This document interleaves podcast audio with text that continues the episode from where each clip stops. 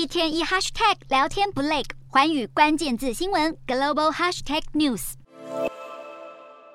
美国十月零售额月增百分之一点三，优于市场预估，也再次引发投资人对于升息的担忧。美国零售巨头 Target 百货上季的获利腰斩，还预警年底购物季销售表现不佳，拖累了零售股。晶圆厂美光则是将在明年减少记忆体晶片供应，引爆了科技股卖压。美股四大指数全面收黑，道琼指数下挫三十九点零九点，收三万三千五百五十三点八三点；纳斯达克下跌一百七十四点七五点，收一万一千一百八十三点六六点；标普五百下挫三十二点九四点，收三千九百五十八点七。九点，非半指数下跌一百一十九点八零点，收两千六百九十点八一点。欧洲股市方面，乌俄战场的飞弹掉入波兰境内，引发地缘政治风险升高的担忧。另外，德国车厂宾士下砍了部分电动车款的中国售价，让股价受创。欧洲三大股市也全数收黑，英国股市小跌十八点二五点，收七千三百五十一点一九点；德国股市下跌一百四十四点四八点，收一万四千两百三十四点零三点；法国股市下挫三十四点四四点，收六千六百零七点二二点。以上就是今天的欧美股动态。